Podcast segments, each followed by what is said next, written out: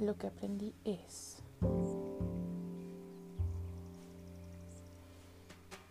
En este espacio nos gusta pensar sobre lo que pensamos en compañía de otras y otros y después construir conclusiones en conjunto. Yo soy Lilith Mercado y espero que disfrutes este episodio.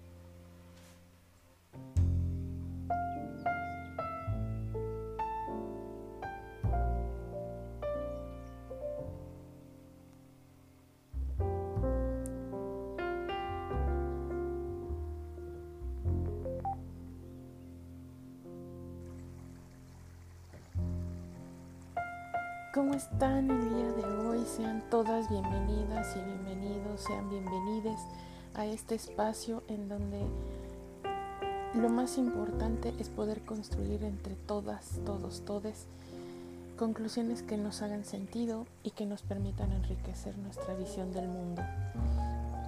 Qué gusto me da que me puedan acompañar el día de hoy en este cuarto episodio de la segunda temporada temporada que estamos dedicando sobre todo a hablar de los derechos humanos eh, en virtud, en virtud de, de, mi responsabilidad como promotora en derechos humanos eh, en el Instituto Politécnico Nacional, en la Escuela Superior de Comercio y Administración,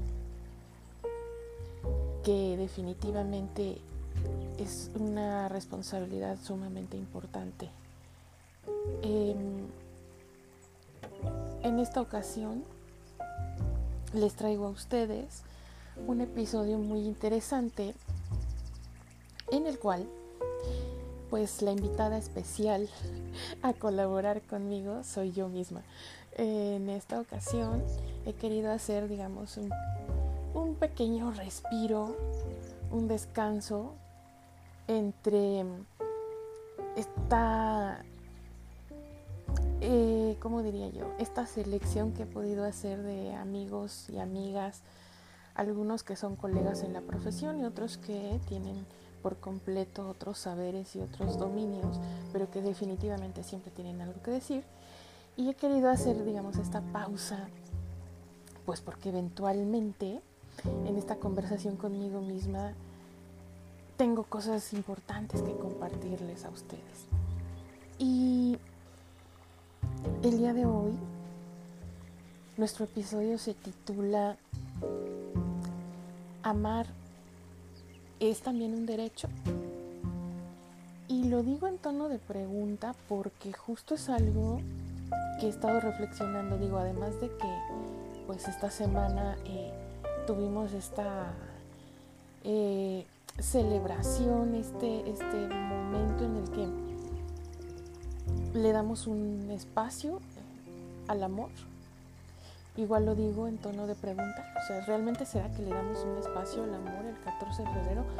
¿O será que es el momento en el año en el que mm, hablamos de eso como para cubrir el requisito de que no se piense que vivimos como en esta época absolutamente materialista y, y poco sensible a la cuestión de los sentimientos, ¿no?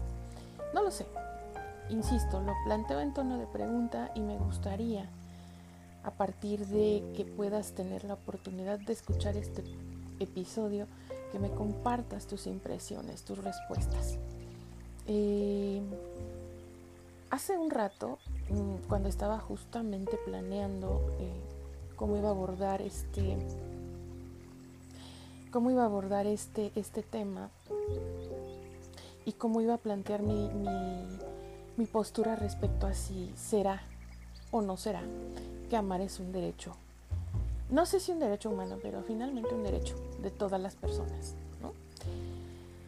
Pero entonces tendríamos que empezar por definir claramente a qué nos estamos refiriendo. Bueno, a qué me estoy refiriendo yo cuando hablo de que de, del amor y, a qué me estoy refiriendo cuando hablo de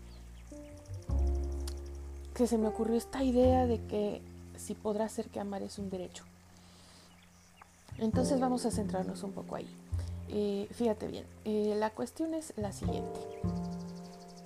Hace un rato decía, mientras estaba preparando este, este episodio, estaba leyendo un texto que eh, definitivamente me dejó pensando mucho. Me dejó pensando porque hablaba como de esos extremos paradójicos, donde por un lado están eh, ¿no? las personas que consideran que de alguna forma eh, solo existe aquello que uno puede medir, tocar, cuantificar, em, ordenar, ¿no? Eh, en términos de productividad, en términos de conveniencia, de pertinencia, ¿no? Es decir, eh, si hablamos de las relaciones de amor, que no solo hablo de las relaciones de pareja, pero que desde luego están incluidas. Cuando pensamos en esta parte más práctica, pragmática, decía esta postura, eh, pensamos en, bueno, pues las personas se, reúnen en pareja para poder tener un entorno en el cual, eh, no sé, desarrollar ciertas metas, ciertos objetivos, tener ciertos alcances, hacer ciertas cosas, em, que en otros contextos no harían. Entre otras podría ser reproducirse y engendrar hijos. O tal vez no, eh, a lo mejor viajar, a lo mejor, eh, pues no sé, eh, desarrollar proyectos incluso hasta empresariales, filosóficos, de muchas naturalezas. Es decir, hoy en día creo que algo que hace diferente el concepto de pareja de otros momentos de, del desarrollo sociohistórico sería que ya no solo pensamos en las parejas con la idea de este, reproducir a la especie. Es más, hoy en día es bastante evidente que cada vez las parejas se buscan menos reproducirse en términos biológicos y quizá eh, desde como lo plantea eh, Eusebio Rubio, un sexólogo pionero en México que, hablaba de estos, eh, de, estos solones, eh, de estos bloques, de estas, de estas metas, de estos propósitos que se busca conseguir a partir de estar en una relación interpersonal de amigos, puede ser, de pareja, puede ser. Y de alguna manera, y eso lo, digo yo, no lo dijo Eusebio Rubio propiamente dicho, pero razones de por qué estamos en familia. Él hablaba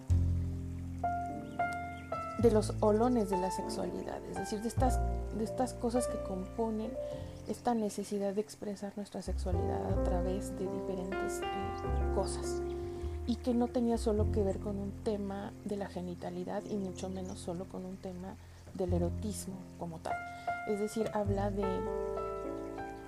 eh, la capacidad de establecer vínculos, de la capacidad de expresar afecto, eh, de la posibilidad, claro, del espacio para expresarlas y atender las necesidades eh, fisiológicas y en tanto, en tanto humanos de placer, entonces también la cuestión erótica, y hablaba de una cosa que no es la reproducción, sino la reproductividad.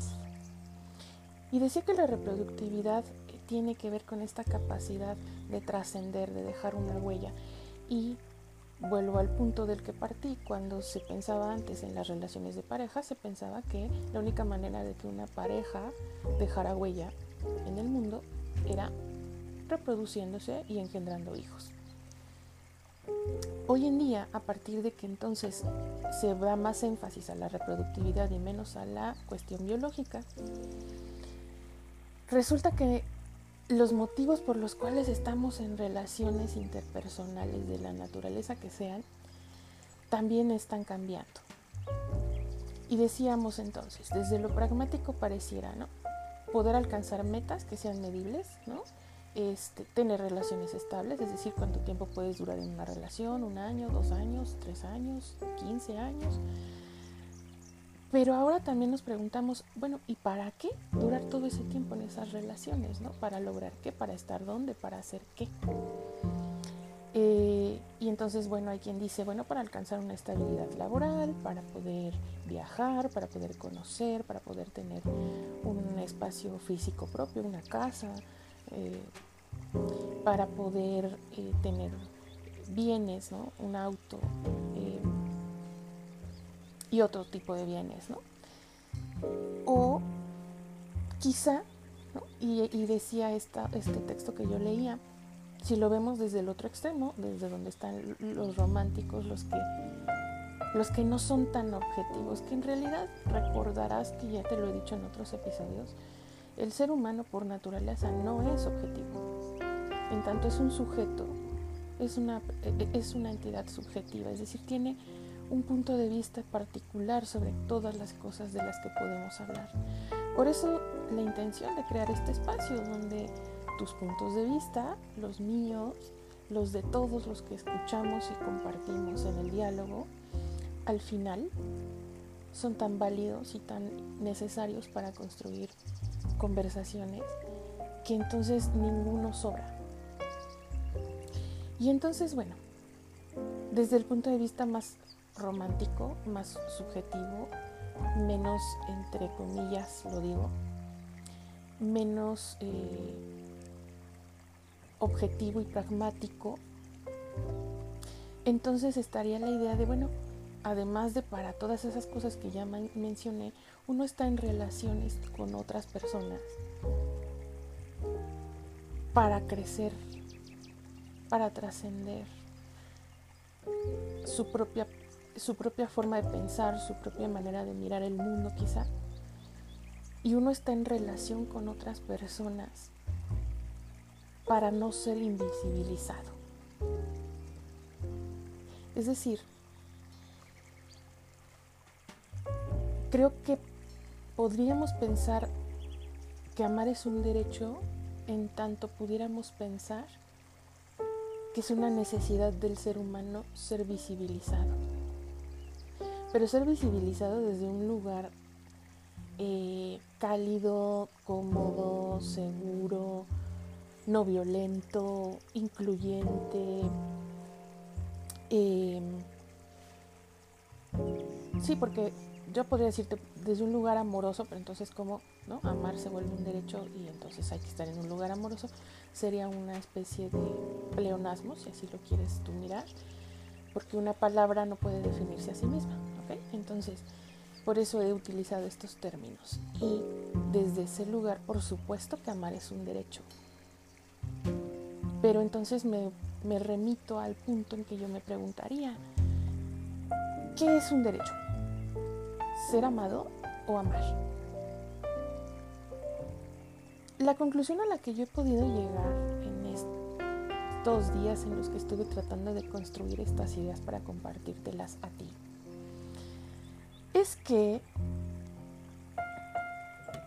amar es un derecho que para ser ejercido requiere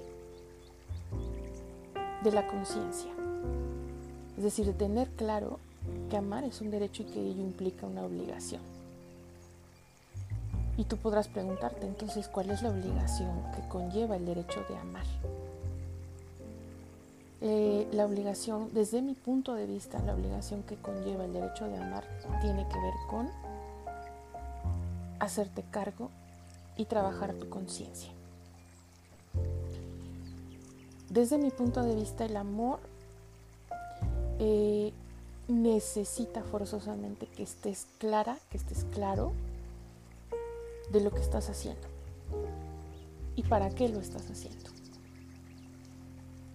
porque los más románticos, en nombre del amor, y cuando digo románticos no digo esas personas lindas solamente, ¿no? Que tienen detalles y que, y que mandan mensajes lindos y que, y que piensan cosas bonitas. Cuando digo los románticos, incluyo también a esos que piensan, por ejemplo, cosas como eso de que todo se puede perdonar por amor, cosas como eso de que eh, pues el amor no es algo que uno elige, que el amor es una cosa que simplemente pasa, así como, como los contagios de, COVID, ¿no? O sea, y, no es cierto. Y no es cierto. Desde mi punto de vista, el amor, como, como el contagio del COVID y cualquier otra enfermedad, es un acto que incluye la voluntad. ¿En qué sentido? Que cuando no amamos con claridad, con conciencia y con plena convicción de estar ejerciendo nuestra voluntad, es muy probable que no nos vayamos a hacer cargo de las consecuencias que de eso se derive. Y entonces tenemos estos temas donde la persona dice, es que te amo demasiado y entonces no puedo detenerme y tengo que controlarte y tengo que vigilarte porque si te pierdo, pierdo una parte de mí mismo. O eh, estas personas que dicen, es que eh, perdí la cabeza por amor, o sea, te grité, te, te vulneré, te lastimé, porque te amo demasiado y no puedo detenerme. Y perdónenme que se los diga, pero por ahí no es por ahí no es y quien esté pensando que es por ahí, eh, yo los invito a la reflexión seria porque me parece que se podrían estar confundiendo de, experiencia. Entonces, si como dice mi muy, muy, muy querida profesora María Yolanda Estrada Solórzano, eh, con quien me formé en el diplomado en inteligencia emocional, el amor es un acto supremo de la voluntad, el amor siempre se tiene que ejercer desde la conciencia. Y si amar es un derecho, es un derecho que implica la obligación del trabajo constante, de la autoobservación, del fortalecimiento de la conciencia y de el ejercicio de la voluntad, ajá, a partir también de educar la responsabilidad y la autonomía. ya quedaron atrás, me parece a mí, esos relatos de las novelas eh, eh, clásicas, ¿no? De aquellos que fueron separados por, por el rencor y que se les prohibió vivir su amor en plenitud. No, bueno, se les habrá prohibido el contacto físico, se les habrá prohibido eh, la posibilidad de, de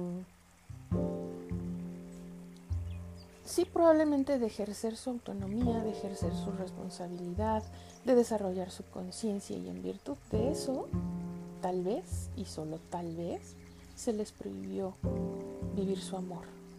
Y digo tal vez porque quizá hay otras maneras que no implican y que no incluyen el estar junto a otra persona. ¿Amar es un derecho? Yo creo que sí, yo creo que sí, en un sentido mucho más amplio. Y vuelvo al tema, porque al final amar incluye mirar a la otra persona. Y mirar a la otra persona incluye conectar con su necesidad, conectar con sus emociones, trabajar mucho eh, con nosotros y nosotras y nosotres en esta parte de, de la aceptación, del, de la, lo otro y de nosotros mismos. Porque ese es otro asunto importante. El amor, en tanto debe ser ejercido desde la conciencia, no, no genera forzosamente un espacio para validar una serie de prácticas que dentro de otros entornos no validaríamos, como el maltrato. Entonces, nadie te puede decir, bueno, te pueden decir muchas cosas, sí, no como que yo lo pueda prohibir, pero me refiero a, no te, no te haría el mismo sentido, entonces, él te pegó porque te quiero, este, cuando se ama se tiene que sufrir, eh, quien no ha llorado por amor. Ayer escuchaba a una de mis consultantes que me decía, ¿no? un comentario interesante sobre como el 99.9% de las personas en este país y quizás en este mundo hemos hecho y cometido muchas tonterías por amor. Y la realidad es que yo no sé si se cometen tonterías por amor o si se cometen tonterías en nombre del amor. Creo que que tú y yo hoy podamos de una forma relajada, eh, abierta, como diría, sensible, sencilla, podamos hablar de este tema, posiblemente te ofrezca a ti y a otras personas la posibilidad de repensar los paraqués de muchas de sus experiencias relacionales en el mundo. Yo en este punto me gustaría compartirte que empecé a pensar en este programa, en este episodio especial.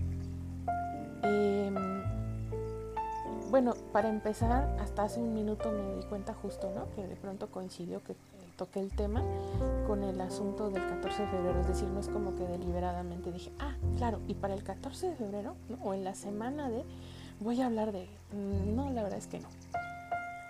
Más bien vino desde una oportunidad personal, desde una experiencia, desde una vivencia propia, la necesidad de reflexionar sobre el amor.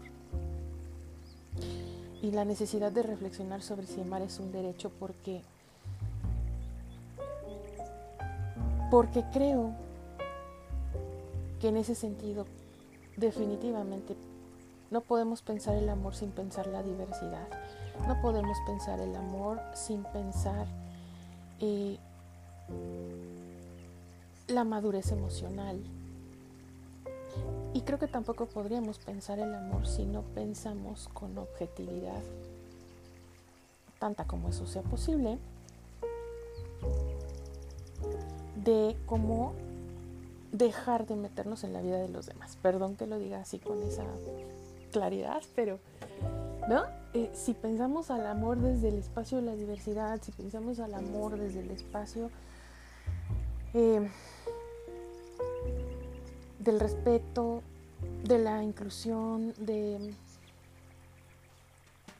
de la gestión y validación adecuada de emociones y por lo tanto de la madurez emocional, ¿qué hacemos nosotros opinando sobre lo que los y las y les otros, otras, otras hacen con sus vidas? Es decir, ¿quiénes somos nosotros para decirle a los demás bajo qué condiciones, con qué parámetros, qué características, qué elementos debe haber en una relación para que sea más o menos válida? Y por lo tanto el ejercicio del derecho de amar sea más o menos válido. Creo que los únicos parámetros de validez que se me ocurren son estos que ya te mencioné. No puede haber inconsciencia en un espacio donde pensamos en ejercer el derecho a amar. No puede haber violencia. No puede haber maltrato, pero ni siquiera interno. Es decir, forzarnos de maneras eh, extremas a aceptar o a cambiar cosas para que las, los, les, otros, otras, otras nos puedan dar su voto de aprobación, es una forma de maltrato.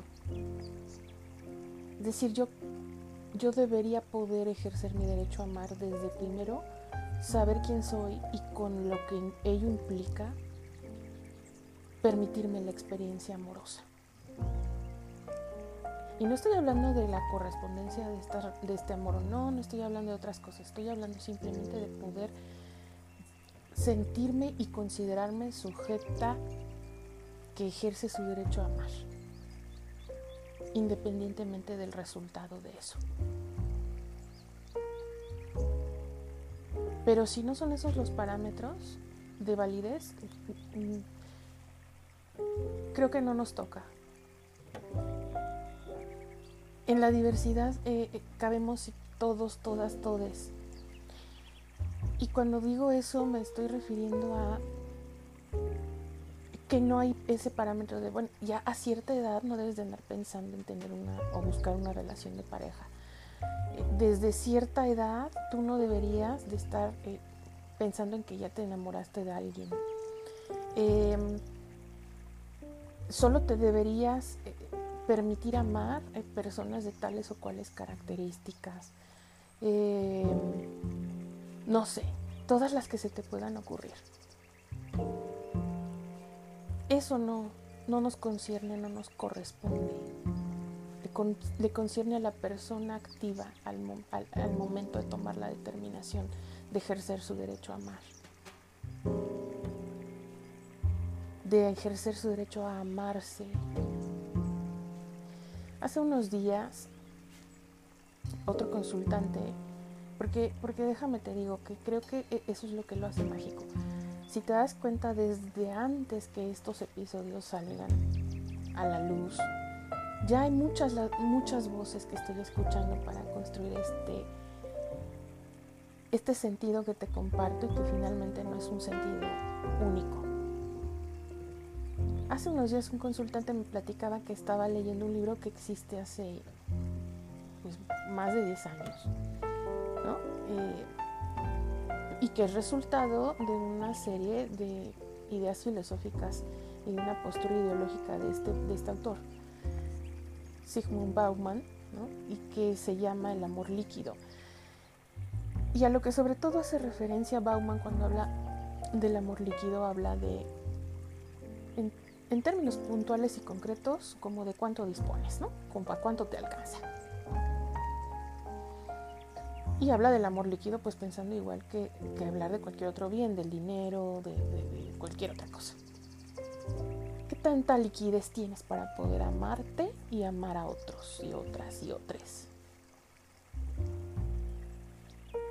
Y que las relaciones duran en tanto la liquidez es buena, ¿no? Eso es un poco lo que él plantea. Yo no sé eh, creo que un poco tiene razón, es decir, parece que de pronto nosotros, nosotras, nosotres condicionamos y decimos, nomás llego hasta aquí. Pero yo me lo pregunto ahora desde otro lugar, ¿será que esa liquidez sí tiene que poder ser algo que tengamos en cuenta en términos de reconocer lo que nos falta avanzar y trabajar?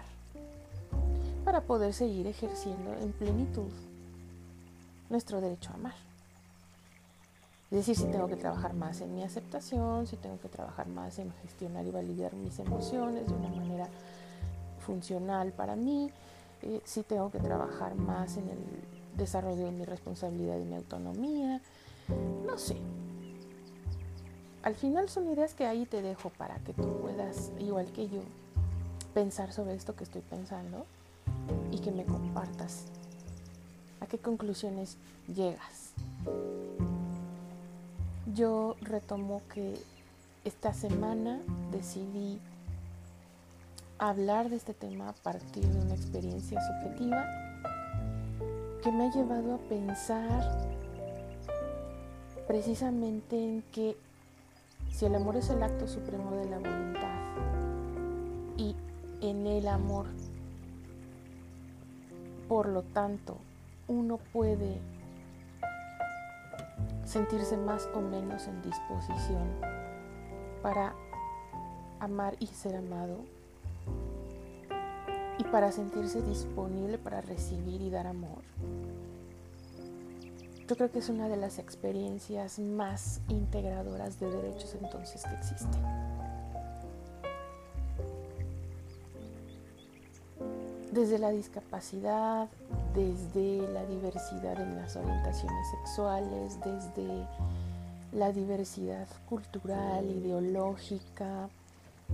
Creo que necesitamos mucho reflexionar sobre esto y dejar de pensar y de darle tanto, tanto eh, peso a estas canciones así, ¿no? Del que ama no puede pensar, todo lo da, todo lo da.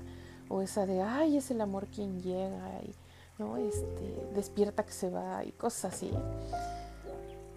Pensar en canciones más del tipo a partir de decidir ejercer en plenitud mi derecho a amar, comencé a sentirme viva, comencé a disfrutar más de mí y de mis experiencias relacionales con los otros, las otras, los otros. Pero además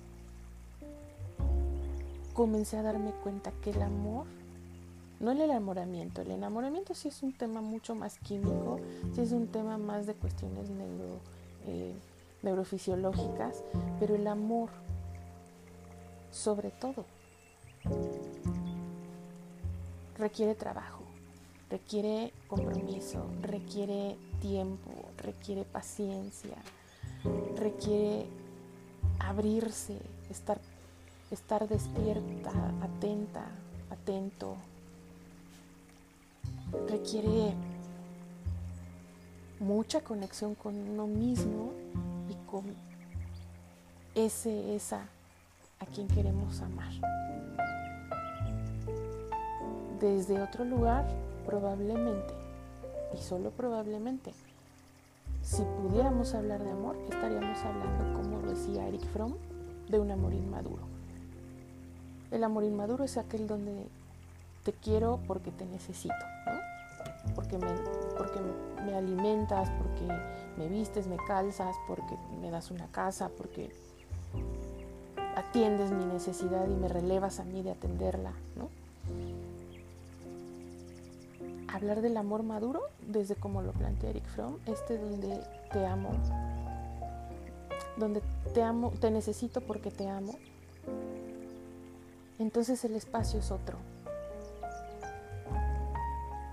Espero estar ejerciendo mi derecho a amar de una manera más desde el amor maduro. Pero seguramente esa, esa mirada solo me la pueden devolver quienes han sido y son amados y amadas por mí. No te digo más. Eh, te agradezco mucho tu compañía para pensar sobre pensar en este asunto. Y solo puedo concluir que en este episodio de lo que aprendí es, pues lo que aprendí es que pensar si amar será un derecho es una oportunidad para mejorar significativamente nuestra comunicación interna y externa. Pero sobre todo es una oportunidad para reflexionar sobre muchos otros de los elementos presentes en los derechos humanos y que a veces hablamos con mucha ligereza, más que facilidad diría yo, con mucha ligereza, sin, sin realmente detenernos con detalle y atención.